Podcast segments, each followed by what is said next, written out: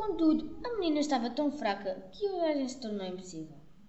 Já se aproximaram da cabeceira e edificavam, sem saber o que fazer, sem saber o que dizer. A mãe pegou nas mãos da menina e entoou as velhas melodias de embalar. Ah, em vão! A menina apenas ganhava palidez e o seu respirar era de um fatigado passarinho. Já se preparavam os finais de despedidas, quando o irmão Zeca Zons deu-se o papel e uma caneta. Vou-lhe mostrar o mar, maninha.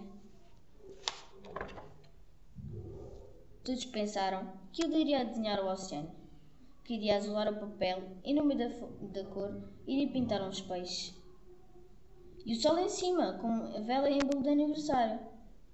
Mas não, Zons apenas rebuscou com a letra gorda a palavra mar. Apenas isso, a palavra inteira e por.